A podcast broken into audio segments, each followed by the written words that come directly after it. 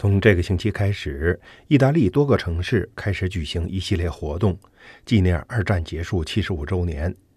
而当年加拿大军队也参加了解放意大利的战役，十五位仍然在世的退伍军人前往意大利，他们在那里成了纪念活动的中心角色。在第二次世界大战期间，有九点三万加拿大军人参加了把德国人赶出意大利的战斗。当时的意大利是属于德国为首的轴心国。一九四三年夏天，加拿大军队加入了同盟国的军队，攻入意大利时，以贝尼托·墨索里尼为首的法西斯政权很快投降了。于是，加拿大军队和盟军成了意大利人及其领土的保卫者，并开始向北对驻守在亚得里亚海沿岸城镇的德军发起进攻，以把德国人赶出意大利。在长达二十个月的意大利战役中，有近六千名加拿大军人牺牲。加拿大总督在纪念仪式上的讲话中说：“I heard it. Canada remembers. We know that Italy remembers. We will never forget. Nous n'oublierons jamais.”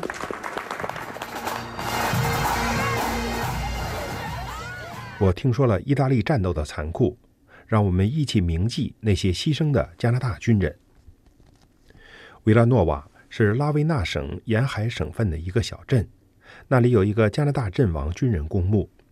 在该公墓的二百一十二块墓碑中，有二百零五块刻着枫叶和在战争中牺牲的加拿大军人的名字，还有六名英国士兵和一名不知名的士兵也被埋在那里。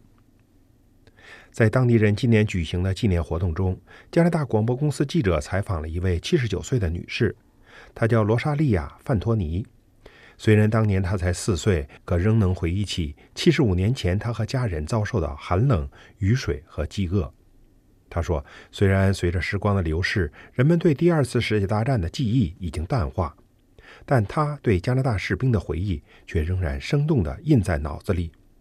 因为加拿大军队是在历史上那样一个特别血腥的时刻进入他的生活。”范托尼说：“那是一段充满欢乐的时光。”因为加拿大军队来了，所以躲在屋子里的人们非常高兴，他们满怀喜悦。当时四岁的范托尼还有一个两岁的妹妹，他的父亲和叔叔因为是游击队员，几周前刚被德国人吊死在离家不远的地方，整个城镇也几乎都被炸毁了。然后，在一九四四年十二月十一日上午，加拿大军队到达了。范托尼回忆说，当地人都非常惊讶。因为这些军人个子高大，金发碧眼，以前从未见过，大家都觉得是金发英雄来解放我们了。范托尼还特别记得一名加拿大军人来自多伦多，叫乔治·奥康纳。他短暂的住在他家中，看到我们非常贫穷，他就时不时带给我们巧克力、牛奶、糖，而那时这些东西都可以使我们快乐。后来，范托尼知道加拿大军人为解放意大利做出了重大牺牲，于是，在此后几十年中，他经常去加拿大阵亡军人公墓。他说自己和社区中的很多人都把那里看作是一个神圣的地方。在一九九零年代，范托尼还组成了一个研究小组，将维拉诺瓦镇发生的事情拼凑在一起，出了两本书，其中一本介绍了几乎每个埋在该公墓中的加拿大军人的个人故事和照片。预计将于明年春天出版。他说：“我这样做是因为考虑到这些加拿大士兵来到这里，对意大利一无所知，对维拉诺瓦一无所知。他们来到这里是为我们，为我们的自由献出生命。我不想让任何人忘记这一点。”范托尼与其他数百名意大利人一起欢迎加拿大代表团回到意大利参加纪念活动。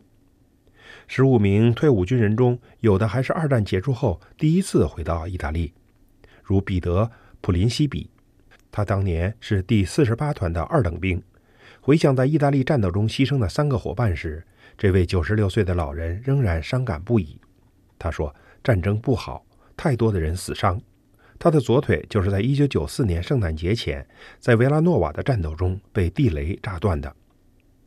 另一位九十五岁的退休老兵唐纳德·怀特，在二战后曾回到意大利和荷兰，因为在意大利的战斗结束后，加拿大军队又参加了解放荷兰的战役。